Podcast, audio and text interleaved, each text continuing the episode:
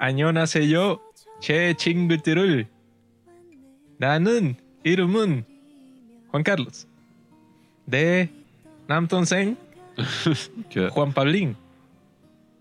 우리는 영과지 부모를 podcast 좋아해요. Tienes como otra personalidad cuando hablas coreano. No, no tengo otra personalidad. Se llama ser chino. Mm. Racista. Ay, China, China. Esta serie es sobre familia. ¿Saben qué es familia? En coreano, familia se dice kachok. Y esta serie es exactamente sobre qué es la familia, por qué es y hasta cuándo podrá ser lo que es cuando es. La serie más, eh, no voy a decir familiar, sino voy a decir como esas comedias así que hay en Estados Unidos, que es como que, ay, eh, ves a una familia y siempre le están pasando vaina, Full House, eh, hasta algún punto esas series que sí, Drake y Josh y tal. Esta es como la serie más así coreana que hemos visto, pero como es un K-drama, es mucho más superior que todas esas cosas así que son y que, ay, bueno, la familia. Todas las pendejadas que les pasan el día a día. Bueno, es Mil que episodios. esta de Reply, ajá, son tres, ¿no? 1997, que supuestamente fue la primera que hicieron. Luego 1994 y esta que es la 1988. Y que nosotros intentamos ir por esa secuencia, por esa progresión y que bueno, como se inventó primero la de 1997, vamos a ver esa, ¿no? Pero cuando la pones, lo primero que salta a la vista es que hay una actriz, ¿verdad? Que la ponen como que en el presente, como que tiene, si me acuerdo bien, no sé, como 28 o 30 años, ¿no? Y en el flashback, ¿verdad? Es la misma actriz haciendo eso, pues de sí misma cuando tenía, creo que, no sé, como 15, 16 años. Y se ve súper mega ridículo viendo a esta actriz, o sea que en la vida real tendrá, no sé, 25 años, haciendo de una niña de 15, 16, ¿no? Y que eso, pues, o sea, que si todos los chistes y todas las cuestiones que hacen son como que tan, tan, tan coreanas, que uno está como que, ajá, bueno, no sé cómo se juega este maldito juego que están jugando y están haciendo como mil chistes y no estoy entendiendo nada y la cinematografía es más así como que cursi, pero en el sentido de las novelas así, pero que sí latinoamericanas, pero casi que narconovelas, pues. O Sí, sea, o como sea- que lo más mierda que hay. Fue como ver esa barrera que existía antes con los K-drama que, ajá, o sea, hay gente que todavía viene como esa generación que los veía desde que eran telenovelas. Pero, oye, yo me acuerdo viendo lo que era y que, ¿qué es esto? O sea, y que, Sí, eso que que es toda esta vaina. nosotros solo viendo el primer capítulo fue que, ok, no entendí nada, no me reí, me pareció ridículo, o sea, eh, como está vamos- grabado todo así. Vamos a saltar para la que todo el mundo dice que es como que la que eso impactó a todo el mundo, que a mí me han dicho como tres personas distintas y que Reply 1988, mi drama preferido, porque lo vi con toda mi familia y lloramos todos juntos. Yo dije, coño, o sea, si es algo así debe ser una gran serie y efectivamente los que decían eso tenían toda la razón. Y además aparece nuestro gran amigo Park Bogum, el cual discutimos en la serie. Record Youth. Yo iba a decir como la traducción en español, pero no sé qué. Bueno, hablando sobre Record Youth, esa como que trata de hacer una reply, pero no le funciona. Record Youth es una serie que criticamos mucho cuando salió, porque la novia del personaje es una desgraciada. ¿no? Y que tiene un momento medio psicópata que le dice a Parvo Guma así, pero sin ningún rastro de emoción, ni de empatía, ni nada, que quiere romper con él. Y la forma en que se lo dice y que ya no quiero ser tu soporte emocional. No, no, y que tu escape emocional. Ah, sí, bueno, que tu allí escape. que eres una No, desgraciada. Se lo dice como si te estuviera diciendo y que mira, voy a comprar, no sé, un refresco en la farmacia. Y entonces este Parvo Gun cuando se lo dicen, él está como que, ¿qué?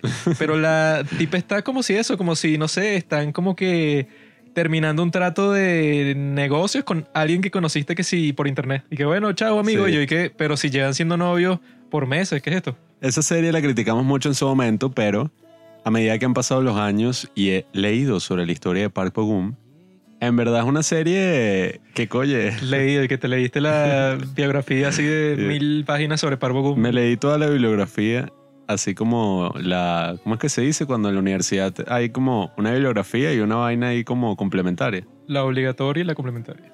Bueno, me leí ambas, son como 40 libros. Y en verdad esa serie tenía el potencial de ser una genialidad, o sea, una obra maestra, porque planteaba como que recrear toda la vida de este tipo y mostrarte cómo es la vida de una celebridad en Corea, pues, o sea, desde que empieza y es modelo hasta que llega al estrellato como actor. Ese maldito es un egocéntrico, es lo que es. Sí, o sea, Que también voy, es muy raro. Voy a hacer una serie que es sobre mí, sobre mi vida y tengo como, no sé, como 25 años y Sí, ajá, o ¿qué sea, has hecho tú? Incluso todo el... No voy a spoilear el final, pero el final, o sea, las cositas que Ah, pasan a no, lo largo de la y serie. es verdad que él salió con una fan, No, bueno, ese caso no lo leí tanto.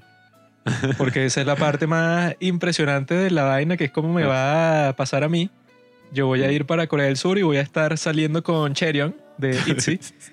Y esa va a ser la serie, pues, que en internet se va a revelar que yo soy el novio de Cheryong. Y como soy extranjero, cuando salga para la calle me, me van a apedrear así en las Mm. calles de Seúl, porque así son los chinos esos. Pero bueno, la cuestión es que es que en esta serie de Reply 1988 no sé, no es la primera en la que sale Parvo Gum, creo que no, qué sé yo.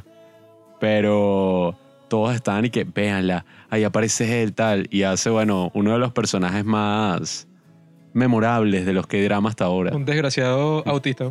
¿no? Choi Taek, que bueno, gracias a esta serie Juanqui empezó a aprender a, a jugar Go. Sí, bueno, que antes de grabar este capítulo estaba escuchando un podcast mientras jugaba unos juegos de Go. Jugué tres y los perdí todos. Así que bueno. Por eso es que si me escucho deprimido en este capítulo, ya saben por qué es, porque acabo de ser vapuleado por un maldito robot que seguro programó un niño de 15 años. Ese es como el ajedrez, pero asiático y más así show, pues, más y que no. Este es el juego estratégico más viejo de todo el mundo, mi amigo. Juego estratégico más viejo de todo el mundo es el amor. El emperador Chinmin lo jugó con su homólogo japonés Chongqing Ya. en la colina de Purrunya en la guerra de los mil soles. Anyway, yo voy a contar así rápidamente cuál es la sinopsis de esta serie. Sí, porque un- yo estaba pensando antes de que digas el resumen y que, ¿cómo carajo vas a resumir? o sea, porque pasan demasiadas vainas. Sé exactamente cómo lo voy a resumir, mi amigo. La forma en que lo voy a resumir no es contando toda la serie, porque eso no podría hacerlo porque ni me acuerdo. Y que no, en este episodio Deoxun le dice a su mejor amiga, sino que lo que voy a hacer es decirles eso, cuáles son las familias que interactúan, los miembros de la familia, y después hablamos de la serie ya, porque si no, eso pues, que al principio, cuando están en el colegio, ella le dice que le va a prestar una falda, pero no se lo presta porque. O sea, no, pero después cuando le da el infarto al papá de Tae que él debe ir y entonces lo cuida la mamá del otro tipo y por cinco episodios están juntos y después no. Cuando a la amiga de Deoxun, que no en el colegio, le da unas convulsiones, entonces la mamá le dice a ella que cuando le pues, vuelve a pasar, que le diga, pero que, que le diga a los demás que no es ningún problema y que cuando llame a la directora. No, sería gracioso si todo empieza y que... Érase una vez en las Olimpiadas de 1988 en Seúl, Corea. Ah, bueno, Cuando Corea del Norte... un flashback, o sea, un preámbulo a esta serie, fueron los ataques terroristas de 1987, que yo hablé de eso en una de mis recomendaciones, la de regalo idea para una película. Ahí yo hablé de eso, pues que antes de que se dieran los acontecimientos de esta serie, pasó un ataque terrorista en Corea en donde murieron 151 individuos que eran pasajeros del Korean Air 858. Solo que eso no lo ponen en esta serie. Eso no lo ponen, pues son unos cobardes. Pero eso, pues. Ponen unas protestas, una cuestión ahí, porque eso, pues, estas familias, ¿verdad? O sea, que son como que. Creo que son el grupo de los cuatro amigos, como que los que representa cada familia. Que la primera es nuestra querida Doksung, que es como que la. Se puede decir que es como que el personaje así, lo que en nuestro país se dice como que marimacha. Que es y que, Ah. bueno, Que- es la mujer, ¿verdad? Que se la pasa con hombres y juega deportes y entonces se vuelve como que una más del grupo. Eh, o sea que en la serie se burlan y todo porque cuando Taek dice que le gusta a ella, todos dicen que, ah, pero ¿qué te anda gustando si ella ni es mujer y que, ah, pendejo. Pero eso, pues, o sea, como está así siempre con hombres, se le considera así que, que ah, bueno, esta, esta tipa eh, es así como que medio machorra. Sin embargo, eso, o sea, es yo, políticamente incorrecto. yo pienso que está chéverina. O sea, en la serie al principio te la ponen así con ese peinado para que parezca más niña y tal. Pero ya al final, cuando se supone que creció, te la ponen así con el pelo recogido y se ve mucho más madura así, pues, o sea, Es totalmente como- distinta casi. Como la típica amiga así de la infancia que, ajá, si tú creciste con una amiga, es probable, bueno, no sé si probable, pues, pero es posible que tú estés así que, no vale, o sea, ella, ella es como una hermana, o sea, ¿qué? ¿Quién se enamoraría de esta tipa si es así?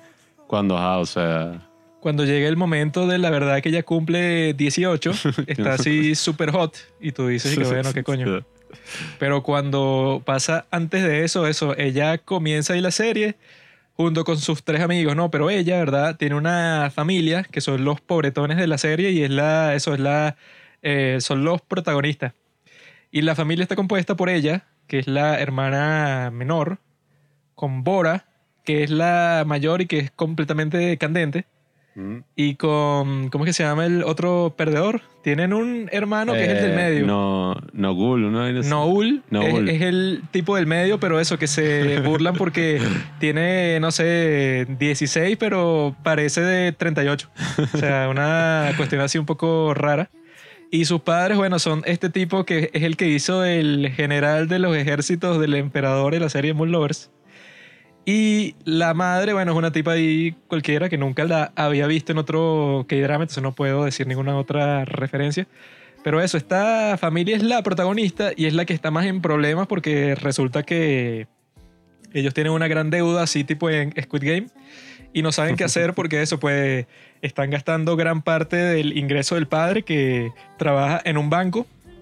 Y entonces eso, que si la plata que les queda para el día a día no les, no les alcanza para casi nada, entonces el drama ahí que siempre tienen es y que, mira, para que me des para la cantina y que no, no tengo, tendrás que pedirle a tu amiga tal, o sea, siempre tienen ese conflicto y que te muestran eso que, bueno, que salen otras series, pero que supuestamente en Corea particularmente es como que eso, te juzgan mucho si tú vas para el colegio, pero eso, no sé, que si lo que te compraste no es de marca, sino es como que, no sé, una versión pirata.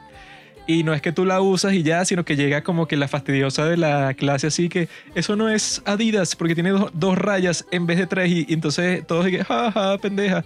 O sea, tienen como que ese conflicto así de que todos piensan que son pobres, ¿no? El burling, chalequeo. Le hacen puro bullying ahí por eso.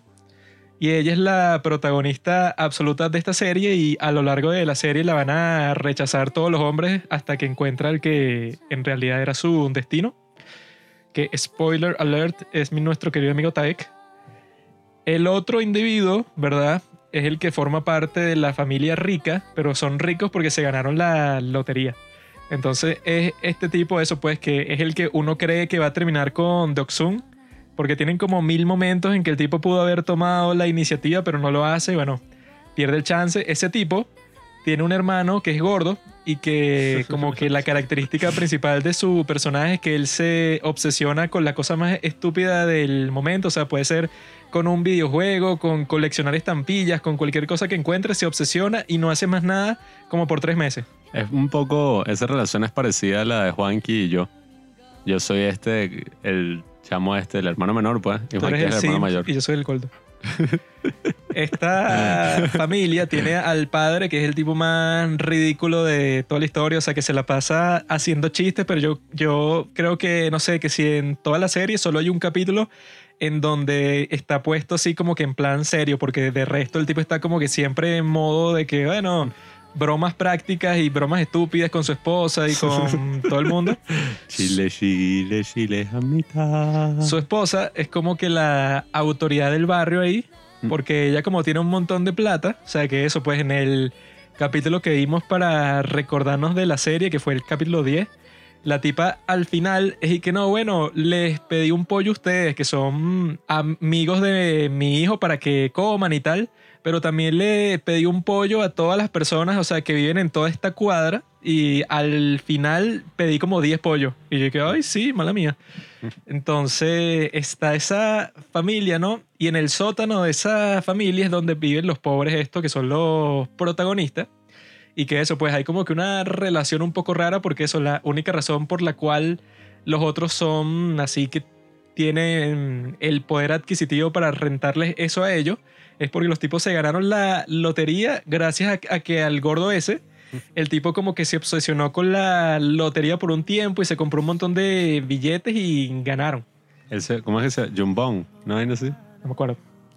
Pero ese tipo es como que el suertudo de la serie, porque no solo le pasa eso, sino que después como que se enamora a primera vista de una de las amigas de Deok-sun y resulta que esa tipa es que sí la más millonaria de toda la serie. Maggie Chung. Entonces el tipo eso, pues ya por ser que si su novio o su esposo ya sabe que tiene la plata asegurada por ahí. Y la otra familia es la de nuestro querido amigo, creo que se llama Sungwoo. ¿Sungwoo? Sungu es el que al, principio de Oxum, bueno, está como que no, este tipo, o sea, me parece súper guapo y como que quiere estar conmigo, pero resulta que ese es como que el primer gran plot twist, que el tipo no quiere estar con Deoxum para nada, sino que el tipo es la persona más ambiciosa de toda la serie y quiere estar es con Bora, que está más candente, es mayor. Deoxum es más bonita. Y no, es que esta tiene una personalidad así de sucia, es como que ese caballo salvaje ahí que tú lo ves así pastando y tú dices, coño, que mm, dome a ese caballo va a ser el tipo así más, más alfa de todo este barrio. Entonces, este Sungu tiene una madre, que la madre eso está jodida porque el esposo la dejó y ella... Ah, no, el esposo se murió. Ajá, se murió. Ella está viviendo en la casa del esposo, pero su problema es que esa casa no es de ella, sino es la de la mamá de su esposo. Y como los coreanos, bueno, ya hemos visto en varias películas y series que son medio malditos, mm. que son y que es tu culpa que mi hijo haya muerto y tal, que ¿qué te pasa? O sea, le dice eso, pues su, su suegra le dice eso a esta tipa. Y esta tipa tiene una hijita que se llama Minji, ¿no? No, Minji es la de Vincenzo, ¿no? ¿Cómo se llama? Oye, lo dicen como mil veces en la serie, pero no me acuerdo. Bueno, es una niñita ahí que al principio tiene, no sé, como 8 años, 10 años. y está ahí que la tienen como que de extra ahí, pues, o sea, como que nunca es como Maggie de los Simpsons, pues ah. está ahí como que para dar vueltas y tal, pero no hace nada, pues. Y es como eso, es como la niña más adorable así de toda la historia de las series coreanas. Así va a ser mi hija. y la última familia es la del pendejo ese con los lentes, que bueno, que su padre es el decano de la escuela y su madre es una sucia porque no le presta atención, ¿no? Entonces el punto de la serie es que está... Ay, bueno, no hablaste del papá de Choi Tak. Ah, bueno. Que tiene una relojería. Solo que eso no es una familia, son un par de personas. Que eso es, Padre e hijo. Está Ek, que casi nunca está porque está con su jueguito ahí del, del Go, pero el tipo eso es una estrella en todo el país porque el tipo va a jugar a China, a Japón, a todas partes del mundo y gana un platero y de ese platero es que su padre abrió como que una joyería. Y el tipo, bueno, eso pues está como que es el único, o sea, que si todo el barrio ahí que está más cómodo que el carajo, porque eso, están los tipos que son como que entre comillas ricos porque ganaron la lotería. Pero eso, la, la plata que les entra en el presente no es como que la gran cosa. Pero en el caso de Taek y su padre les entra constantemente plata, entonces los tipos también están cómodos ahí. Pero el problema es que el padre de Taek, el tipo es que sí la persona más estoica del mundo, entonces, y que incluso para decir así lo más simple del mundo y que, o sea, que le dicen así en una entrevista y que, ah, bueno, mándele un mensaje a su hijo, dígale que lo ama. Y el tipo para decir eso y que, ah, no, bueno, yo, hijo, yo a ti eh, querer, eh, yo quiero tu hijo. Y dile que lo amas y ya, ¿no? Pero eso, pues, estos son todos los personajes y el punto de la serie es que eso, pues tienen como que esas interacciones así súper complejas. Porque eso, como hay tantos personajes y todos están ahí al mismo tiempo, como que relacionándose de todo tipo de formas. Pues, o sea, la principal, bueno, como en todos los dramas coreanos, es la forma amorosa romántica. Que eso, pues, durante la serie, que este le gusta el otro, pero él no le gusta a ella y tal. O sea, se forman como que esos conflictos así. Y en el caso de Deoksun, es el que lo tiene como que más intenso porque es como que es entre Taek y el otro idiota, que no sé ni cómo se llama. Juan, Juan, no sé qué broma, Juan Dong, una cosa así. Pero ese otro idiota, desde el principio de la serie, el tipo tiene como 500 chances. Ok, eche pana. No, él- no, y él, eso, pues hay, hay, hay una parte, creo que es al principio, pues que si entre el capítulo 1 y 3, que la mamá de ese chamo como que se deprime un poco porque ve que en el caso de Sun Woo, su madre sabe todo lo que pasa en el colegio, sabe todos los chismes porque su hijo cuando llega para la casa le cuenta todo y que no, entonces este fulanito que le dijo a esta profesora que no le iba a dar la plata y, y por eso lo expulsaron, no sé. O sea, él le cuenta todos los chismes a su madre y entonces cuando ella escucha, pues, o sea, que ella sabe todo sobre la escuela, pero en su caso ella no sabe absolutamente nada, porque este chamo cuando llega de la clase, bueno, el tipo está así como que completamente silencioso. Este tipo es el que le gusta Deoxum y ella vive en su propia casa, o sea, vive en el sótano. Y el tipo tiene como mil oportunidades distintas para eso, pues, o sea, la, la tipa incluso duerme en su propia cama, que dice, bueno, no sé qué más quieres, weón, o sea, te la están poniendo de la forma más fácil que existe, pero el tipo es tan Juanqui, estoico que no hace no absolutamente nada. No abuses No, de tu pero amiga ella también quería, weón. Ah, Claro que sí, esa desde el principio, eso pues e- está como que, ay, si le digo a él que voy Tenía a que- salir a una cita ciegas para ver si me lo autoriza. Tenía que hacer como hizo Taek, que se vieron así y el bicho, bueno, no sé si besarla, pero... pero bueno, es que el tipo, el personaje este es como un bojolote. Es mejor pedir perdón que pedir permiso, Ah. compadre. Eso te lo tienes que grabar así para tu vida diaria porque eso es una ver- verdad inmutable. O aquí en la cárcel. Lo cosa. hiciste, si no le gustó, ah, perdón, no, es que yo, yo pensé, o sea, yo me di como que el, el, el cuarto, pues el room, y yo pensé que tú también querías, pero no, pero bueno, Juanqui, lo que- siento, pues. No, el director famoso tal, podcaster, da declaraciones sobre su que denuncia eso del Too. en Corea y bueno, se- en muchas partes del mundo es como que el mismo concepto, pero en Corea se le llama sensu. O sea, como que el sentido que, que tú tienes para medir el cuarto. Mm. O sea, e- e- eso puede, o sea, tú estás en un contexto para medir como que qué, cuál es la vibra de la cuestión, pues, o sea, como que la inteligencia emocional que tú tienes, que eso, pues, esa era una de las cosas que teníamos que hablar en este capítulo, que es cuando dicen eso de no es no, esa frase así como que del Me Too y de toda esa cuestión, es como que una ley que ponen así, eso pues como que bastante concreta para que la gente diga que, ah, bueno, si la muchacha te dice no, es no, pero en el sentido de que no quiere más nunca nada contigo, nunca, o sea, como que no hay ningún otro matiz. Y es como que para evitar, ¿verdad? Que salgan como que un tipo muy bestia así y que, bueno, a mí no me importa si ella quiere o no, yo me lanzo eso de todas formas porque no me importa la otra perspectiva. Pero en realidad, en la vida real, o sea, es como que muy complicado, pues. O sea, es difícil ver si, bueno, si tú le puedes gustar a ella, pero quizá en ese momento, no sé, es como que incómodo. Hay como que un bad timing y bueno, eh, ella te puede gustar a ti, pero que si por alguna característica del ambiente social no cuadra justamente en este momento, pero quizás la próxima semana en otro ambiente. O sea, O sea- es algo mucho más complejo, o sea, que en el momento requiere que tú tengas ese concepto, pues ese sensu, o sea, que sepas, como dicen, leer el cuarto. O sea, que si tú lees el cuarto, de esa forma, o sea, tú dices y que, ah, bueno, a esta persona como que le caigo mal, a esta persona como que me le puedo enfocar de esta forma, eso, no sé, para, eh, para que la conversación como que fluya mejor. O sea, son como que todas estas cosas sociales que nos enseñan, que eso, pues, o sea, que salen con eso de no es no así de una, para que la gente que no tiene esa habilidad de leer el cuarto y que, ah, bueno, entonces tú ya tienes como que una barrera ahí para que no hagas nada estúpido.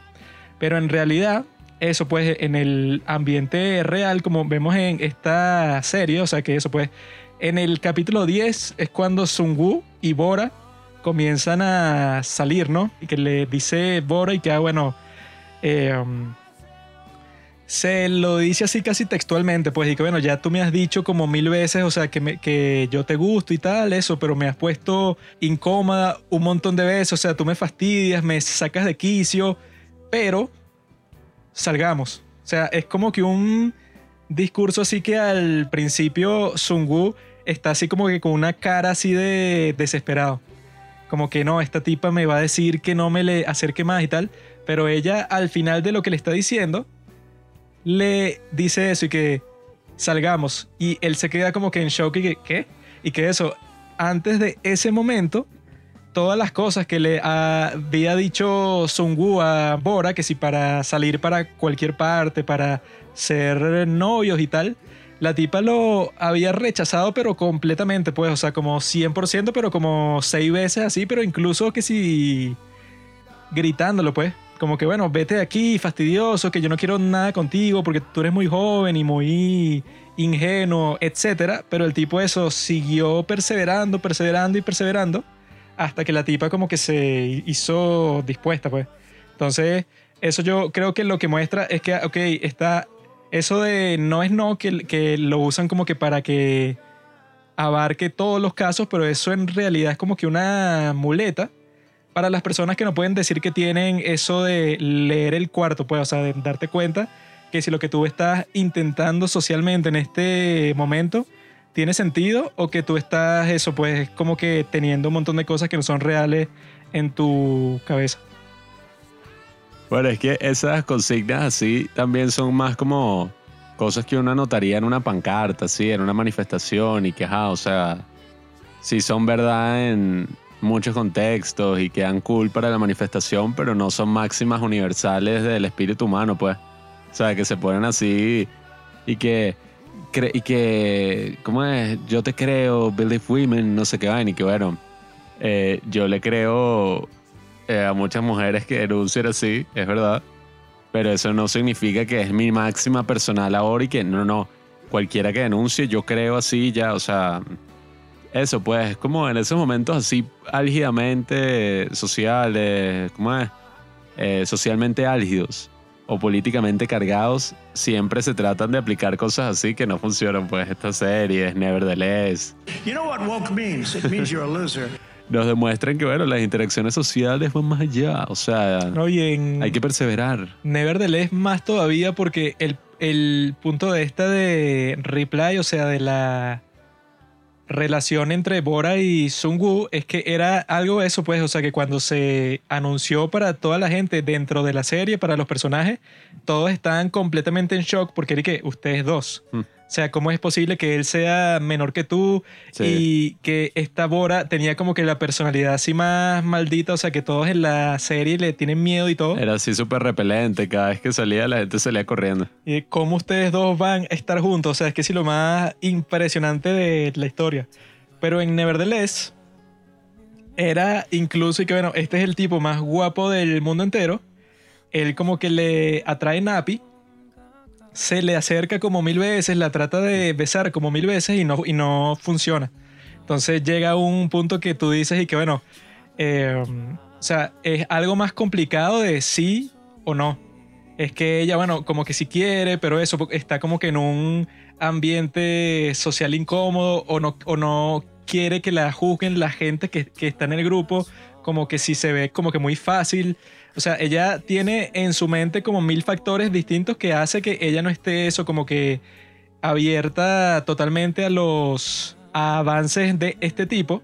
Y entonces no es así tan simple que, bueno, Napi, la de Nevertheless, ella quiere estar con él o no quiere. Es y que, bueno, ella sí quiere, pero quizá el ambiente social no es el más óptimo. Claro. O ella no quiere, pero sí querría, no sé, que si, si lo hubiera conocido antes de estar con su novio actual. O sea, hay como mil factores que los dos tienen en consideración, que no lo puedes resumir tan fácilmente y que sí es sí, no es no. No, y además eso llevó a mucha gente que estaba interpretando y que, ah, entonces hay que preguntar antes de tener sexo, ese es el consent, o sea, o sea, no digo que no pregunten, sino digo, había gente que incluso estaba diciendo que, no, y que esta aplicación de Suiza propone que con tu aplicación así del teléfono firmes un contrato, como que sí, si quieres tener sexo, ¿no? Cuando es y que, bueno, el consent, el consentimiento no funciona así tampoco de esa manera, pues no es algo que tú das y que sí. O sea, Así, y que ella al No. principio dijo que sí. Yo Sí, luego, cuando estaba teniendo sexo, le caía a golpe. ella empezó a, a decir que no, pero como dijo que sí al principio, se ella firmó el contrato, o sea, Y que bueno, eso del consentimiento no es así, es como todas esas cosas en la vida. ya te jodiste, ya lo dijiste. Sí, o sea, Estás loco. no es así en las relaciones y todo, y que no, eso, tú eres su pareja. Y que ya, o sea, esas cosas no funcionan así. Ella es mi novia. Si yo quiero tener sexo, pues ella ya por ser mi novia me dio Sí, permiso. O sea, y, y esas cosas. sí. Voy a morir de la risa si algún día sacan las cosas así de contexto que todas estas frases así, que estos malditos. Pero eso, pues, o sea, aquí en esta serie se ve perfectamente que todas estas relaciones humanas y todo este comportamiento humano, oye, es complejo, pues, o sea, muchas veces uno puede decir que no. Hay varios reels también que son así que cuando, no sé, la persona que te gusta, usualmente lo sacan mujeres, pues no hombres, pero es que cuando el chico que te gusta, eh, no, cuando el chico al que le gustas empieza a salir con otra persona. Y entonces es que, ay no, y que Ah, sí, yo sí. lo había rechazado, pero Ya ahora empiezo a sentir cosas por él. O sea, esas cosas suelen pasar así, pues. Por eso es que la película ECA es tan realista, porque si e- eso ex- existiera, yo también pagara ahí, ¿no? O sea, es- eso pues de que Emma Stone te deja decir a ti, ¿verdad? Así como rumor, y ella lo confirmará si se lo preguntan que tú tuviste sexo con ella de la forma que se te ocurra. Mm. De esa forma, la gente, y que coño, mira, Pablo como que no es tan huevón, porque mira, si se cuadró esta mujer, y entonces ya después de eso a la chama que a ti en verdad te gusta, ella escucha el rumor y dice, coño, Pablo como que se activó. Sí, pero son esas convenciones así sociales que se dan en la amistad, en las relaciones, tal.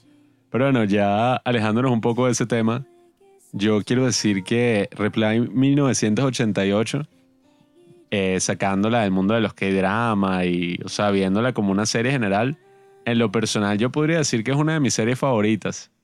Porque recuerdo que cuando la dejamos de ver, eh, yo te dije a ti, Joaquín, que ay, extraño a mis amigos, y extraño a Doxuna, Juan, a- o sea, decía todos los nombres. bueno, pues. es que esta es como Vincenzo porque dura 20 capítulos. O sea, Mm. se llega un punto que se hace súper larga y que tú estás y de coño, ya al final has pasado tanto tiempo con estos personajes que tú estás y que no, por favor, no, Sí. que no termine. O sea, esta ha sido entre todas, bueno, este Goblin, pero entre todas las que me ha pasado así que, oye, pasaban que si la semana y yo estaba ahí coño, extraño y las aventuras de todo este grupo y tal, porque en verdad, o sea, sí es sorprendente el hecho de que la serie te plantee como a 10 personajes y tú, mientras la estás viendo y tiempo después de verla, porque esta la vimos hace varios meses, tú recuerdas el nombre de todos los personajes, cada uno tuvo su arco ahí, eh, su arco de personaje, pues, o sea, cada uno evolucionó,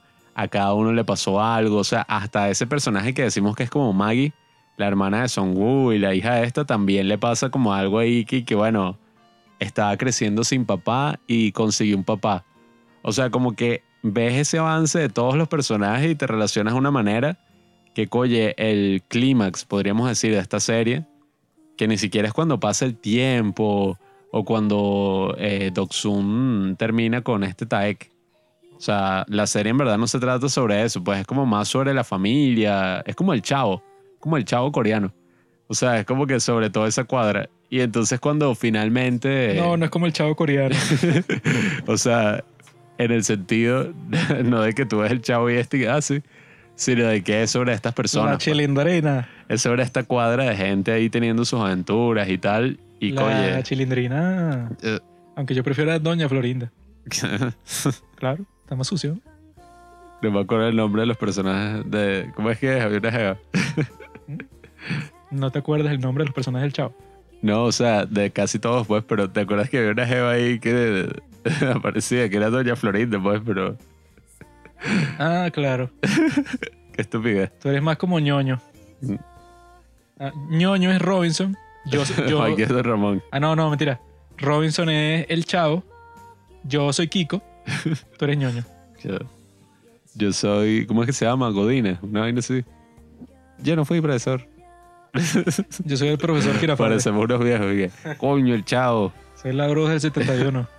Pero esa, o sea, el clímax de la serie, pues el clímax de Reply 1988 es cuando tienen como que esa reunión así, que ni siquiera es que para la historia era como que, wow, sino que es como en esos momentos, es como en la misma vida de uno.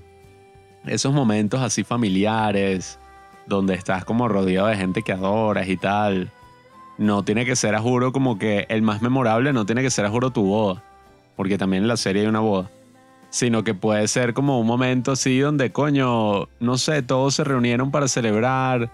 Es como con los amigos, o sea, todos Bueno, nos reunimos. esa fue una fiesta sorpresa, ¿no?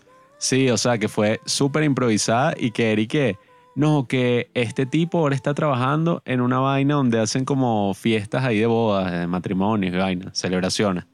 Y la celebración se canceló. Entonces, mira, lléguense, ya todo está pago, entonces vamos a comer un pocotón de comida y a vacilar.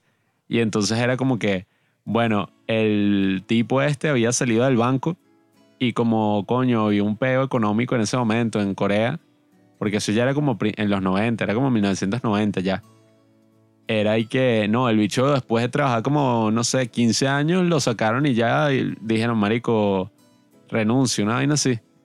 Pero Y- le dieron su compensación. Sí, o sea, le iban a dar plata, pero como que no le hicieron ningún homenaje así muy especial. Era como que, bueno, fuera. Y los otros creo que estaban cumpliendo años de casados, ¿no? ¿Quiénes eran? I don't know. Creo que eran los papás de los Juan no sé qué vaina y... Bolayo. Sí, o sea, eran como que estos dos.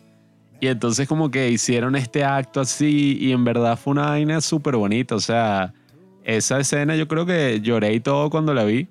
Porque es como que coño, o sea, todos estos personajes con los que has vivido y todo, era como una despedida, pues Bueno, es prácticamente. que fue ahí que, padre, Hmm. como tus hijos, te escribimos esta carta. Que Sí, tú siempre has sido nuestro ejemplo. Y desde hoy hasta el último día te vamos a adorar como el representante de la familia más destacado. Y que- sí, o sea, cada quien le, le hacía como que un homenaje al papá, que es tremendo personaje. O sea, todos los personajes son buenísimos.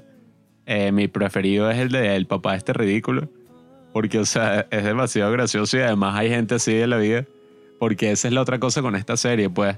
Yo creo que está tan bien escrita, tan bien interpretada, o sea, tan bien hecha. Que en sí, o sea, los personajes son súper realistas, pues. Y son personajes de 1988 en Corea. Y yo los relaciono perfectamente con mi propia familia, pues. Que mi papá, vainas así, o sea, situaciones familiares que ocurrían que son muy parecidas a las de la serie y que te muestran como, oye, la perspectiva desde los padres, la perspectiva de los hijos, o sea, en verdad es un drama familiar muy, pero muy profundo e interesante, o sea, uno lo puede relacionar fácilmente con su vida. Y que en este caso se justifica, pero completamente que tengan los 20 capítulos, porque eso te cuentan tantas cosas sobre cada personaje, pero así que llega un punto de eso, pues, o sea, que ya tú lo conoces que sí completamente y que son unos personajes que son como que súper extensos en cuanto a las características y las particularidades que tienen, que si en el caso de Bora, que es, o sea, que es como que la nerd, porque es la que estudia todo el día y que va como que a la universidad más prestigiosa y todos están y que, Bora, eres el orgullo del vecindario porque tú fuiste a esta universidad que es tan difícil quedar y tu futuro va a ser que si el mejor de todos los que viven por aquí. Pero la tipa al mismo tiempo casi la mete en presa por estar protestando. Entonces hay un capítulo de eso que el papá la encierra en el apartamento porque le dice que tú no sales de aquí, porque yo sé que si tú sales tú vas a ir a protestar. Y como esto es una dictadura te pueden matar como ya han hecho con varios de tus compañeros y tal, porque los tipos están protestando como que por la democracia. Y que funciona porque eso, en 1988 cuando salen las primeras elecciones democráticas en Corea del Sur. Entonces, es y que bueno, es un buen año para hacer una serie, sobre todo como esta, porque está en un momento así como que decisivo para Corea. O sea, que fue la razón por eso de que hicieron un ataque terrorista en 1987 fue porque este Kim Jong-il fue el que, ah, bueno, es perfecto porque como en 1988 los tipos tienen no solo los Juegos Olímpicos, sino al mismo tiempo tienen que elección presidencial y parlamentaria. Entonces, eso sí, yo creo un caos ahí, ya como la sociedad está un poco eh, en un estado así un poco salvaje, puede ser eso, pues, o sea, que lo haga que esté como de completamente desequilibrada. Entonces cuando tú ves en esta serie eso, pues, o sea, que todos los personajes tienen como que un drama completamente distinto y que eso, en el capítulo que nosotros vimos, eh, antes de grabar este capítulo, que fue el 10, es cuando este tipo, ese personaje que dice Pablo, que es como que el, el chistoso, el que eso, pues el que siempre está haciendo chistes, pero constantemente, pues es que sí, casi que todas las interacciones que tiene con todos los personajes, hay un chiste ahí como que en, en algún sitio. Entonces, este tipo, ¿verdad? Es, es como que su cumpleaños y él está deprimido. O sea, él siempre está haciendo chistes con todo el mundo, pero justo en este día de su cumpleaños, el tipo eso, pues, o sea, le traen un pastel, está teniendo como que tremenda comida, se acaba de comprar un carro nuevo porque la esposa le dio un regalo así que sí en efectivo. Entonces eso, la gente supondría que el tipo estaría todo feliz, pero está todo completamente desanimado. Y que la esposa al, al mismo tiempo quiere botar como que un montón de eso, pues de cosas viejas que tiene en el closet que eso pasa que sí, exactamente así con mi padre, que él como que guarda todo, pues, o sea, guarda que sí, periódicos de hace 30 años, o sea, tiene un montón de cosas y que este fue, no sé, como que el, el pin así como que para conmemorar que yo me gradué de primaria en 1962, no sé, que es una cuestión así. Y entonces, bueno, pasa lo mismo con este personaje y, y su esposa está ahí que vamos a votar todo eso, que no sirve de nada. Y que eso lo trata de votar un montón de veces, pero el tipo la está viendo así y que, épale, épale, devuelve eso, devuélvelo. Entonces llega un punto que la tipa lo está botando y mientras lo está botando, encuentra unos cassettes así, pero súper viejos, ¿no? Entonces ella y ah, estos fueron como que los cassettes que nosotros grabamos. Pero cuando nuestros hijos tenían, no sé, como 4 y 7 años, pues. Entonces ellos se ponen a escucharlo y entonces resulta que en uno de los cassettes está grabada la voz de la madre de este personaje. Entonces él ahí como que se pone todo emocional porque dice que, ah, no, bueno, este se grabó el año antes de que haya muerto mi madre. Y entonces el tipo, eso, cuando se estaban riendo, de repente se pone todo serio y eso pone la mano que sí sobre la bocina del radio que está reproduciendo este cassette, porque eso pues es como que la última conexión que él tiene con su, con su madre, porque bueno, en esos tiempos no es como en el día de hoy eso pues, o sea que uno de sus padres tiene fotos, videos, grabaciones así de audio, o sea, tiene absolutamente todo eso como que de recuerdo pero en el caso de este tipo, y que bueno, tendrá como dos o tres fotos, pues, o sea, porque su madre se habrá muerto que si hace 10 años, pues, que si en 1978 y el tipo no tiene como que nada así particular para recordarla hasta que encuentra esto, pues. Y su conflicto principal, que era eso, pues, que el tipo estaba eh, completamente desanimado durante su cumpleaños, él descubre que se debe a que eso durante la grabación del cassette, él le está diciendo a su madre y que no, pero cántame una canción porque es mi cumpleaños y tal. Están ahí como que con un juego y que él se da cuenta que la razón por la que él ya desde hace mucho tiempo él no disfruta para nada su cumpleaños es porque desde la muerte de su madre él se siente así como que incómodo ese día, pues, o sea, que todo el mundo le está prestando atención particularmente, pero él no tiene a su madre cerca. Y todo eso lo desarrollan en el mismo capítulo, pues, o sea, lo que en cualquier otra serie sería como que no, como que, no sé, siete capítulos distintos para tú poder ver como que todas esas distintas características del personaje. En este pasa en un solo capítulo que dura, bueno, hora y media. Y eso es lo que te permite con cada uno de estos personajes que tú terminas conociéndolo, eso, todas las características de, sus, de su ser. Que en el caso de la esposa de este personaje tiene un capítulo medio parecido a este, en donde se revela que ella no sabe inglés. Y que en Corea eso es como que, ah, no, tú no te educaste bien. No, es que no sabe leer, una vaina así. No, no, no. Es que eso puede, o sea, que le están como que mostrando así que no, bueno, eh, este texto es como que súper simple y tal, pero el tipo está totalmente perdida porque ella, y, que solo se graduó de la secundaria. Entonces, y que bueno, eso puede, o sea, que le. En ese tiempo en Corea, y creo que hasta el día de hoy, es que eso, pues, o sea, si tú no fuiste para la universidad, te consideran que sí, eso, pues tú eres casi que un campesino, pues. Entonces, todos tienen como que un capítulo que se lo dedican solo a ello. Que, y que bueno, este es particularmente para ver por qué tú eres así, pues.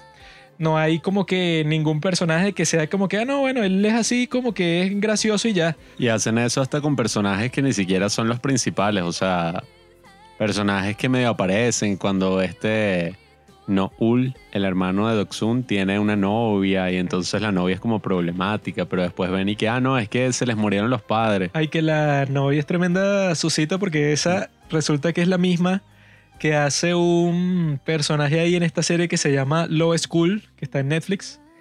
Que la tipa está súper chévere, pero en esta serie sale como medio rara, pero en Low School está, coño, tremenda hembra. Sí. Eh, Y lo, lo chimbo que descubrimos esta vez viendo esta serie es que la quitaron de Netflix. aunque bueno, ojo, esto es algo para todos los que todavía no la... Bueno.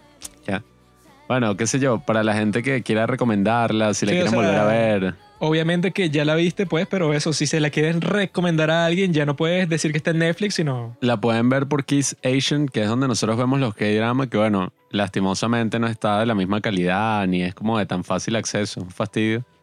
Aunque bueno, capaz estas plataformas pagas, Viki y tal, seguramente Sí, la que, bueno, tengan. esta es Kiss Asian, que tiene subtítulos en inglés de toda la serie.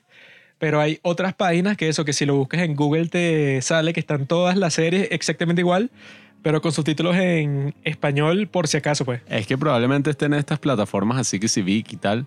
Pero de todas formas, o sea, ajá, no está Netflix y tal. Pero nosotros nos dimos cuenta de que en verdad no se pierden mucho porque, ajá, Netflix es muy fácil de ver, está súper bien. Pero por alguna razón con esta serie, toda mierda está desenfocada. O sea, cada vez que ven la televisión, ven una foto de algo, o sea, los Es que los afiches tipos de son la unos, calle. sí, son unos exagerados porque que si uno afiche que tiene pegado el personaje en su cuarto y que todo así Sí, los libros. ¿Y qué es eso? O sea, como que por alguna razón, copyright, qué sé yo, todo está así eh, desenfocado. Y ajá, en otra serie probablemente no importaría tanto, pero aquí es como una mierda. Porque de alguna forma esta es una serie sobre el pasado, pues sobre recordar todos esos momentos, como era Corea. Entonces ellos están viendo la televisión y que, oh, esta canción, qué locura, eh, qué recha. Y uno no la puede ver, pues. No, y que tú te pareces a esta actriz y tal, Ajá, porque sí. esta película es buenísima y uno no está viendo nada porque toda la pantalla está así desenfocada y qué, qué mierda. No, bueno, hay y otra cosa también que se me ha olvidado sobre la serie es que, bueno, como dos cositas, pero te ponen como que a los personajes viejos como que los están entrevistando, como a Doksun y como que una cosa ahí. Eso tenía sus momentos graciosos, aunque no era como tan bueno, era como medio, o sea, distraía un poco de la serie, era como que, ¿qué No, carajo? cuando sale ese Noul como un viejo, Sí, así que, que no, que sí, el tipo que sí como, no sé, que sí con 40 y algo, pero parece que 70. tuviera 70 y dije, qué estúpido. No, y, y también eso me jodió un poquito la experiencia cuando fue ahí que, ay, que venga mi esposo.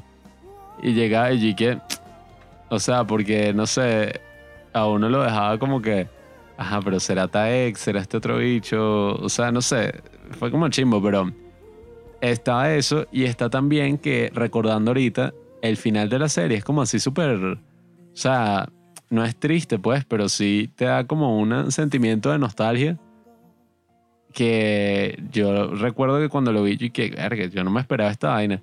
Porque, ajá, está la boda y todo feliz y vaina, pero al final todos como, bueno, como es el proceso de crecer, todo el mundo se separa, o sea, cada quien, cada familia se va a lo suyo. Unos se mudan antes que otros, otros se van para el campo, etcétera. O sea, cada quien se muda. Y entonces como que esta familia de Oxuna es la última en mudarse. Entonces ellos se mudan y se van y el barrio, o sea, esa zona queda como deshabitada, pues. Como que, no sé, al parecer en Corea actualmente como que no hay tantas cosas así. En Seúl no hay tantas zonas así, pero como que nada, la zona queda deshabitada y te hacen como este tour así en una sola toma por la casa principal, pues donde uno pasó mucho tiempo. Y la vaina está toda que sí con graffiti, toda destruida, o sea, todo así. Y ves como reminiscencias de cuando la casa estaba viva y la gente se estaba reuniendo y vaina. Pero coño, o sea, fue un momento muy potente, pero al mismo tiempo, y que verga, qué triste. O sea, como que, mierda, o sea, hasta la, la misma vida de uno, yo estaba ahí que, coño, es verdad que mierda, o sea, como era hace unos años, que, que, ay, los amigos aquí en la casa, y ay, la familia, la fiesta familiar, y que, mierda, ya todo eso se fue al carajo, o sea, ya toda esa gente se fue. Es por eso que es mejor no recordar. Cuando la gente dice que, que no, perdí mi recuerdo, Ya. me dio Alzheimer, etcétera, y que bueno, eso es bueno, porque si no recuerdas, porque cuando recuerdas cuando ha pasado mucho tiempo, puede resultarte doloroso. Una mitad de tu vida es lo que ya viviste y la otra mitad es lo que estás viviendo. Sin esa otra mitad no eres tú mismo. Te explico, Pablo. El pasado no existe, Recordar es vivir. el futuro tampoco. Jueves de TBT. Solo existe el presente, que es un regalo, por eso se llama presente. Throwback Thursday. Presente como regalo no se usa casi en español. Claro que sí, yo siempre lo uso. Toma, tengo un presente para ti. Hola, te trajo un presente. ¿Qué? Yo le digo eso a todas mis chicas. ¿eh? Aquí tengo un presente para ti. Rácata. Soy un dios temporal.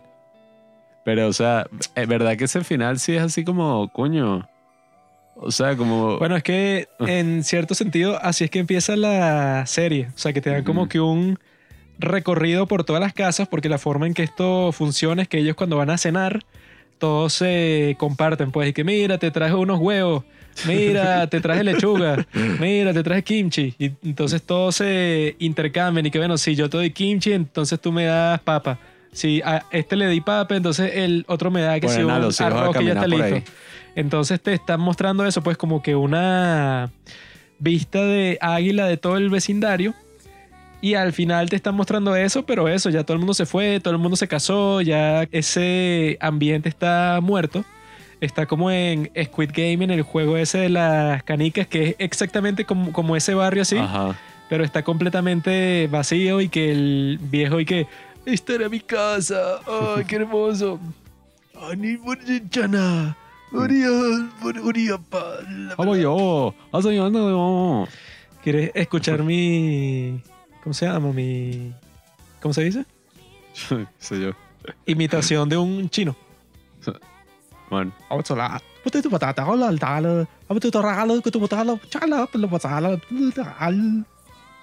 ¿Cómo Así- los chinos imitarán hacia los latinoamericanos? Yo he estado viendo unos documentales así de China y todos hablan así porque el chino es un idioma tonal. Incluso dicen que si tú hablas un idioma tonal, que son que si chino, el que hablan en Vietnam y toda esa cuestión, supuestamente que tú eres mejor eso como músico. Porque reconoce los tonos más fácilmente. Pero es que los tipos cuando hablan y que... Así fue la que nosotros vimos. eh, ¿Cómo es que se llama? Son. The Son. Sony. No, no, la que le sacamos la reseña. Ah, que- son, ajá. A Son, que es de Taiwán, pero era como gracioso. Ah, Y así, así es en Vietnam también, el Bueno, es vietnamita. que dicen eso, pues, o sea, que tú en chino si dices, ponte, no sé qué sí, kata, es y que, no sé, perro. Pero si dices y que, kata, es y que, mujer. Y es que, o sea, si lo dices mal, vas a quedar terrible. O sea, A la que perra. dicen que eso, eso pasa, creo que son con las palabras madre y caballo. O sea, que si tú lo dices mal, le puedes terminar diciendo a alguien y que no, que tu caballo, no sé, o sea, vas a, vas a quedar como un retrasado. Bueno, a mí me risa esa. Yo la otra vez estaba viendo. Esto puede sonar muy pretencioso. pero está viendo un cortometraje vietnamita en esta plataforma, ajá, muy. Como que me puse a cortos y era uno de Vietnam y ¿qué? ¿Qué es esto? O sea, porque eran Ahora como, es que ajá. dicen que el idioma que hablan en Vietnam, que no sé si es cantonés, dicen que ese es todavía más difícil que aprender que el chino. Creo que es porque el chino tiene como 6 tonos, pero el que hablan en Vietnam tiene como 14. Entonces eso, si tú quieres aprenderlo, tienes que pasar como mil años estudiando solo eso, porque si no, no entiendes nada. que los tipos estaban casi que cantando ahí en el cortometraje. O sea, eran tres tipos que sí de, no sé, 40, 30 y pico. Tres tipos así tomando en una noche, así en un bar. Y, ajá, o sea, uno se imagina esa escena y dije, bueno, marico, ah, no jodas, el otro día yo estaba, güey. Pero estoy. Y llegué, ¿qué? O sea, pero eran tres tipos así viejos hablando así, pero y llegué, ¿qué? Pero, ¿cómo hacen para hablar así? O sea, era sorprendente. También tengo mi imitación de cómo habla la madre de Doxon. ah, habla gracioso.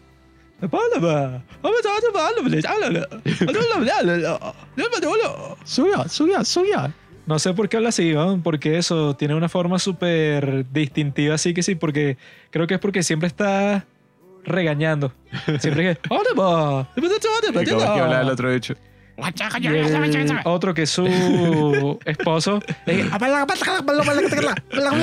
O sea, todos son así como que súper intensos en esa familia particular.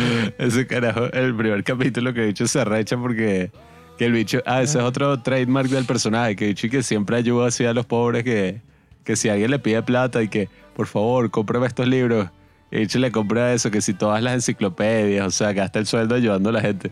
Y entonces el bicho Compra compra todas las cosas así inútiles que vende la gente por la calle que no sirve para nada. Que es y que que para ayudar. este curso, no sé, de inglés, que es que si una carpeta así, que si con discos y que tómala. No, una vaina que era que, no, es que este tipo que, oye, está luchando ahí, no tiene plata, entonces está vendiendo unos potes de tinta invisible. O sea, que como que te echan la tinta encima y se borra. Una tinta que no mancha. Y, entonces- y la bicha está toda recha porque estaba molesta. La esposa, porque ajá, los tipos están viviendo en un sótano, están viendo cómo comer y la Y tipa le lanza la tiene tinta una encima. super deuda encima también. Bueno, y otra, en ese momento, en el primer capítulo, yo me moría de la risa cuando dije que, no, que compró, no joda, como dos kilos de lechuga, no sé qué coño era. Y entonces la tipa les pone para comer que si todo un plato lleno de lechuga, y el tipo, ¿qué es esto? Ay, y empiezan como que a pelear, y el bicho se sacude los mocos con la lechuga ¡maldición! Aquel tipo le dice que yo no soy un animal de granja para estar comiendo todo este pasto verde asqueroso.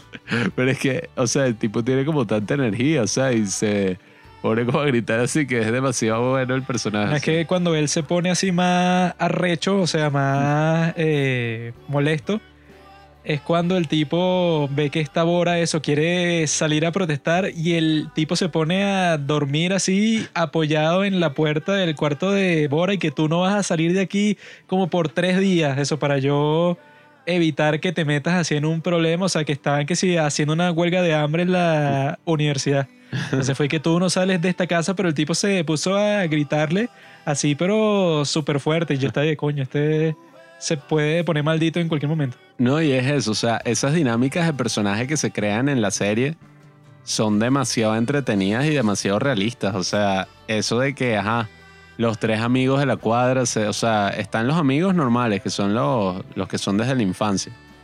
Doc Sun, eh, como que el hijo de cada familia. Después están las amigas que son como las señoras ahí, las cotorras. las así, las señoras así que siempre están chismoseando por ahí, que son las tres madres. Sí, por el lado, mamá del otro de lentes no está y Taek Está eh, no trabajando todo el día como una, mal ma- una mala madre. Mm. Y, una mal madre. y Taek como que el papá es viudo. Entonces, nada, están estas tres y están también los tres padres que son tres, ¿no? Tres, cuatro, sí, tres. Que son como que el papá de Oxun, que es este que, ah, el otro que siempre hace chistes, eh, ah, no, son cuatro. El papá de Taek, que es el tipo este todo estoico, y el otro que ese también es un buen personaje, el que es como el decano de la escuela, el supervisor de la escuela, que es el papá, que el bicho es como súper maldito, pero al mismo tiempo que, no, yo tenía un sueño cuando era joven de ser bailarín. Y, y el bicho se trampa, ¿te acuerdas? En el episodio ese, o sea, hay demasiados momentos que la vaina se siente como de verdad si uno hubiera vivido esa vaina estuviera recordando. Y, ay, ¿te acuerdas cuando este bicho, el gordo Jumbong, les hacía el ramen este así, todo bizarro? Chumbong es el más estúpido de todos. que el tipo y que ha Ay. hecho el examen ese para entrar en la universidad en Corea, creo que lo hizo al final como ocho veces. Que es O sea, y ese examen se hace una vez al año. O sea, que él al, al final cuando entró tenía como 26. Y el bicho entró y fue y que, oh, sí, lo logramos, finalmente entró a la universidad. Y cuando pasa el tiempo, dije, no, bueno, estuvo que se estudiando ahí, pero carajo. Así que sea, era lo que uno decía, pues, y que bueno, ¿qué es lo lógico? Si él no entra, que si las primeras tres veces, y no es que no entra por poquito, es que el tipo al final ni estudia porque está que sí con una colección de estampillas. Eso quiere decir que, ah, bueno, si queda, pues no va a estudiar, pues, o sea, el tipo está hecho para otra cosa como ganar la lotería, pues. O sea, Y bueno, el bicho al final se volvió como un chef famoso, que así que un ramen es especial y vale, porque es que, o sea, a la larga sí es muy gracioso porque eso, te muestra como después todos así como envejecieron, aunque en verdad no te los muestra a todos, pues te muestra como la protagonista y a Taek, y sale que es la hermana, la vaina. Pero es eso, pues, o sea, eso de que te muestra, no o sea, desde que los bichos son niños, niños así, pero de cuatro, no sé, cinco, seis años, que están y que, ay, sí, cuando se conoce, que conoce Taek y vaina, hasta que, bueno, ya los bichos esos se van cada quien a lo suyo, el otro se vuelve piloto así, vio Top Gun y como que se emocionó y vaina y se vuelve piloto de la Fuerza Aérea. Eh, este Taek sigue ahí con su vaina, Doksun se vuelve aeromosa, Songwoo se vuelve médico y se casa con Bora. pero claramente la más candente es Bora. Mm. Acéptalo. La más candente es la mamá de Sungwoo. Bora es un caballo salvaje que tú dices, coño, quien, quien monta esa potra va a ser el héroe de toda la comunidad. Eres chino. Tremenda me- Esa yo creo que la conquistaría así en la vida real. Me llegó para su casa así que, mira, eh, tienes las notas ahí de matemática, pásalas ahí. Mm. Y cuando me las esté pasando, le lanzo un beso así a ver qué pasa. No, y es hasta fino porque no es que a Songwoo le gusta Bora porque, ajá, eh, no, sí, es que ella es muy hermosa. Sino que cuando murió el papá de Songwoo, Bora fue la que lo consoló y tuvo un momento ahí con él y... Porque ella era como Esa más es madura. una de las razones. Sí, bueno, verdad. La otra que está de su zonga. Y eso de que se casan y ya está, o sea, porque hay como la tradición de los K-drama, que por eso es que el juego del calamar no es un K-drama, eso no pasa. que es que pasa que sí, ay, que tres años después, o sea, se lanzan un paso que yo me acuerdo cuando, ¿te acuerdas? Que cuando le estábamos viendo allí, que, ¿qué? No, no. O sea, porque ya era, tenían como unas vainas ahí sin resolver y de repente, sí, bueno, eh, después vino el año 1990, este se fue a la universidad, este se graduó, después 1991, 92, y yo ¿qué? Basta, paren. En el juego del calamar también hay un triángulo amoroso entre el protagonista, la norcoreana y el banquero. ¿Qué es? Pero esta serie, eso pues, yo creo que para los coreanos del sur, que tengas una serie así de esta calidad que sea toda nostálgica sobre los años 80 y los principios de los 90, por eso es que en Corea debe ser que sí la más popular de todas, porque los padres de la generación actual deben decir, y que coño, esta serie es no joda, me pone todo nostálgico sobre mi vida pasada y hay como 10.000 referencias y que este cantante, esta serie, esta película, o sea, tienen como que una joya así que para la gente que cuando salió esa serie, que fue que en el 2016, Creo que es el 2015. Cuando salió esa serie, la gente que tenía, no sé, 40 y pico, 50 y pico, habrá estado súper mega nostálgica, pues.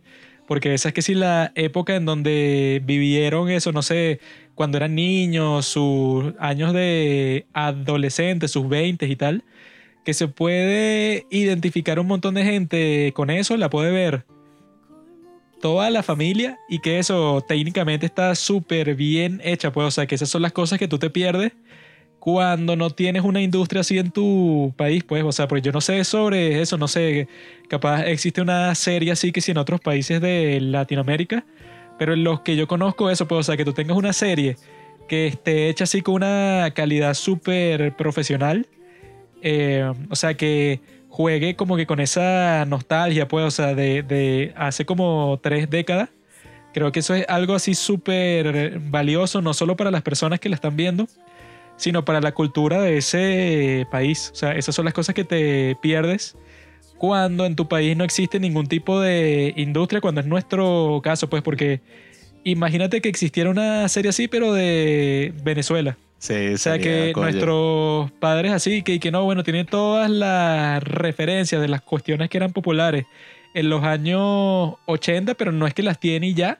Existen muchas series, o sea, que son solo eso, pues, o sea, son como que referencias a todas estas cosas que pasaron, pero más nada, o sea, no hay como que otras cosas que te motiven a tú prestarle atención a toda la cuestión. Sí, Pero bueno, en Estados nosotros- Unidos todas esas series nostálgicas así. Nosotros que no conocemos en lo absoluto nada sobre Corea en los años 80, nos encantó esta serie y que eso pues para una persona, o sea que si lo haya vivido, no es solo que ese es el único atractivo y ya, sino que la serie en sí es súper buena, pues. O sea que yo creo que para que ese sea el caso, tiene que ser eso, un golpe de suerte. Debe ser muy difícil que exista, pues. Sí, es que definitivamente mientras más pienso sobre esta serie, creo que más se va volviendo como mi serie, una de mis series favoritas.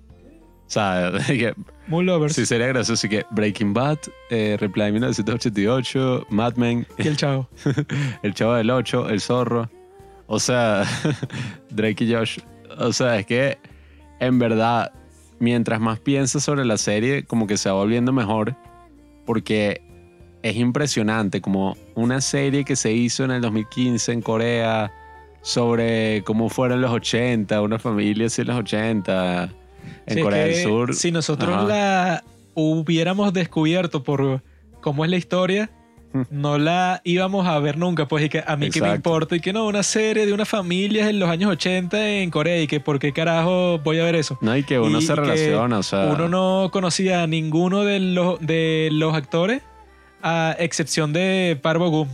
Pero como tantas personas me dijeron como 10 veces y que es mi serie preferida, entonces dije, coño, tiene que ser buena pues. No, y, y uno mismo se relaciona con la serie, o sea, es sorprendente. Hasta uno mismo siente nostalgia por una época que ni vivió en un país que, ajá, o sea. Ay, Corea del Sur en los Yeah. 80. Ay, claro, la propaganda de las barquillas de, de los helados, no sé qué va. Ay, que también te ponen las partes así jodidas de esa época. O sea, hay una escena súper intensa ahí en donde esta Bora está volviendo para su casa en la lluvia y llegan unos tipos que parecen como que de la policía secreta así de Corea del Sur. Como si se la fueran a llevar, pero como que para torturarla, porque no están vestidos ni de policías Sí. ni nada. No, y se la llevan. sino y que mira tú, tú que estás en la protesta, ¿no? Ven para acá y tal. Entonces está, llega su madre y bueno, eso se vuelve loca ahí gritándole y que ella es la mejor estudiante de la Universidad de Corea, no se la pueden llevar y tal. Esas cosas también muestran a eso, al padre de Bora. Hay una escena que te está mostrando que él está que sí saliendo del trabajo, pero tiene que pasar por una manifestación súper violenta que están lanzando gases lacrimógenos y tal. O sea, uno siente nostalgia a pesar de que te está mostrando todos estos momentos que también son como que oscuros ahí. Sí, porque bueno, también la nostalgia funciona así en general. O sea, uno cuando recuerda, ay, qué nostalgia esos días de la secundaria, esos días del bachillerato, estar con mis amigos y muchas preocupaciones. Pero cuando la estabas viviendo, y, ay, qué fastidio y que ya me quiero graduar. Eh, odio el ah, colegio. y, odio el colegio, odio toda esta mierda, no me quiero parar temprano. Pero con la nostalgia, ay, me encantaría volver. Y dije, ¿qué? qué? O sea, porque es como el. Sí, o sea, la nostalgia de alguna forma hace que el pasado sea más bonito, más soportable para poder procesarlo, pues. Make America Great Again. Por eso es que todos los gobernantes usan la nostalgia, son unos malditos populistas, porque en verdad están mintiendo. Y por eso es que Reply 1988 es una crítica trompista. Video ensayo. La crítica al capitalismo. Pero eso, pues, o sea, tiene tremendo soundtrack también, que esa es otra cosa. Yo nunca imaginé que estaría que, ja, música coreana de los años 80, qué buena. Pero varias de estas canciones, mi querida IU le ha, ha hecho unos covers en un disco que ella tiene que se llama Flowers Playbook. Ese fue, creo que cuando se hizo ya, bueno, ella ya era famosa, pero después de ese disco se hizo como que súper mega famosa porque ya no solo la escuchaban los jóvenes, eh, que escuchaban que si el K-pop más nuevo, sino que cuando ella hizo los covers de estas canciones de los 80 y 90, hasta los viejos comenzaron a escuchar estas canciones porque eso, o sea, como que le inyectaba una nueva juventud a todas estas canciones que ellos ya conocían así de, de toda su juventud. Entonces, escuchen ese disco de IU porque es tremendo disco y que yo cuando estaba escuchando las canciones de esta serie, yo dije, esta es de IU. No, y además, o sea, es una serie que en un mundo ideal donde mis padres no fueran unos cínicos, a mí me gustaría volverla a ver que sí con mi familia, o sea, de que, ah, ja, ja. Bueno, es que lo que pasa con eso es que mis padres están acostumbrados así como que a series así de un ritmo más rápido.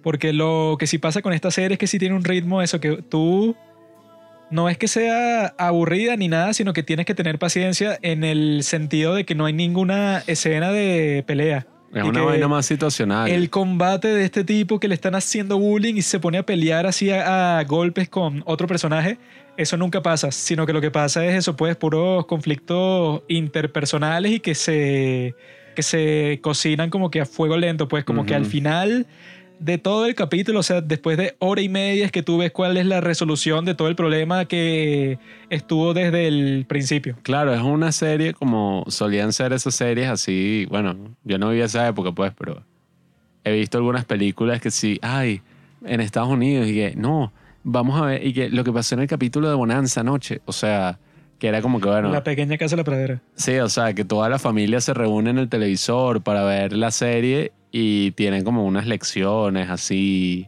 una moraleja. Esta no es como así tan exagerada, pero de alguna forma sí tiene como que eso, pues imagínate si toda la familia se reúne cada noche a ver esta serie, de alguna forma también pueden tener como una perspectiva más clara de lo que cada miembro de la familia pasa, pues, o sea, uno viéndole entiende, coño, qué peo, ¿no? ¿Cómo debe ser ser papá? Que eso se lo dice, ¿te acuerdas? En un episodio el papá a Dawson y que uno no es que nace siendo papá. Uno tiene el hijo y está aprendiendo en el proceso, pues, o sea... Sí, bueno, hay varias partes así en donde los personajes jóvenes de la serie se están dando cuenta y que, bueno, mis padres no es que son ni que mis padres, Sí, sino que es que ellos eran unos tipos jóvenes cualquiera que tuvieron hijos y desde el principio todas las cosas que hacen no es que ellos saben y que así se cría un hijo y tal, sino que los tipos están eh, experimentando y bueno, vamos a ver si esto funciona. Si no funciona, bueno, así es la vida. Sí, o sea, y es como súper interesante, pues le da a uno un poco más de empatía, que al final eso es como lo bueno también de las películas, las series y todo, que te hace como considerar perspectivas ajenas a uno, pues cosas que uno ni siquiera se imaginaría, te hace como que eso, bueno, lo hablé en mi recomendación de lunes, que hablaba de Roger Ebert y él dice que, bueno, para él ir al cine es como una especie de barómetro, pues, de cuáles son los deseos, cuáles son los miedos así de la población, porque ahí tú puedes ver como todas esas cosas reflejadas y que de alguna forma él también dice eso, que él dice que las películas, y en este caso lo podemos extrapolar a las series, suelen ser sobre algo más que la trama. O sea, son sobre otra cosa que lo que parecen ser. No es que, ah, claro, Reply 1988 es una serie ahí sobre, bueno, eh, estos amigos que están ahí, la nostalgia y tal. Eh, sino que usualmente él dice, cuando una película es así muy querida por mucha gente, muchísima gente ama una película, la película suele tener como algo profundo en ella, sin importar lo tonto que sea.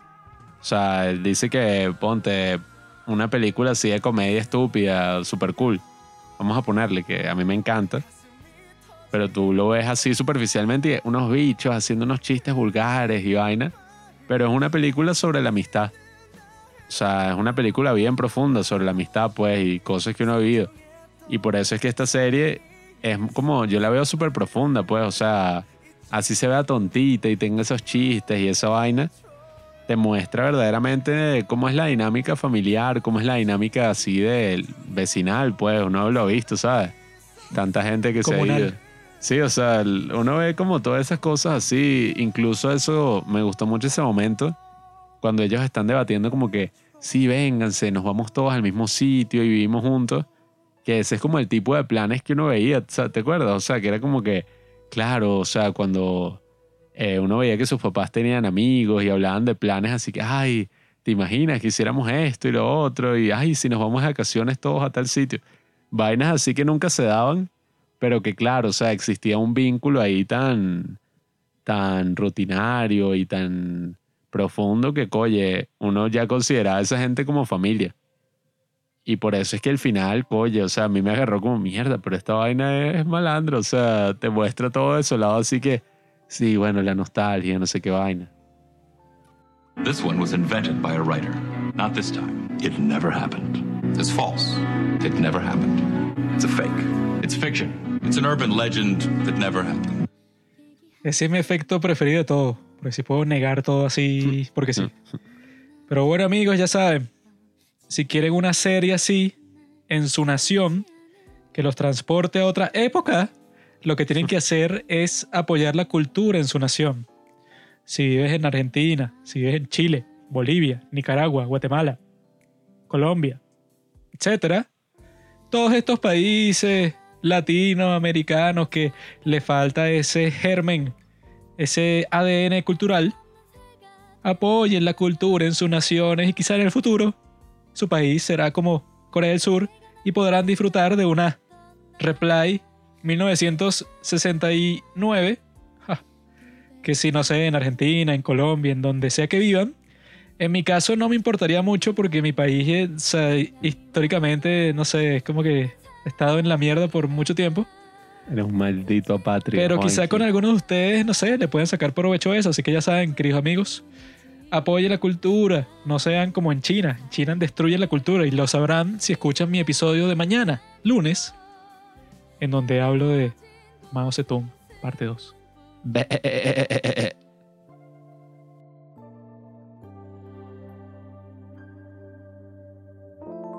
본 적 없는 사람들의 둘러싸인 내 모습처럼 날 수 없는 새가 된다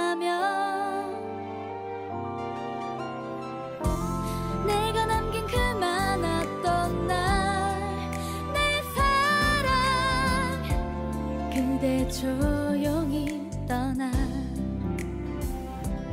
기억날 그날이 와도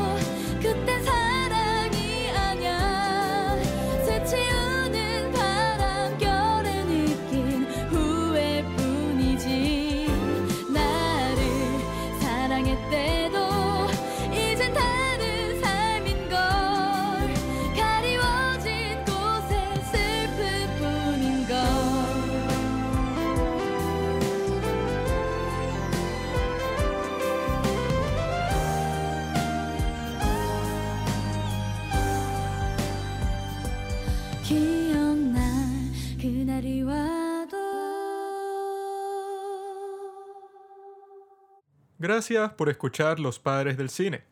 Síguenos en Instagram en arroba los padres del cine para enterarte de los nuevos capítulos que iremos publicando. Si nos escuchas por Apple Podcast, déjanos una reseña. Si no, disfruta escuchándonos en todas las aplicaciones por las que puedas descargar podcast.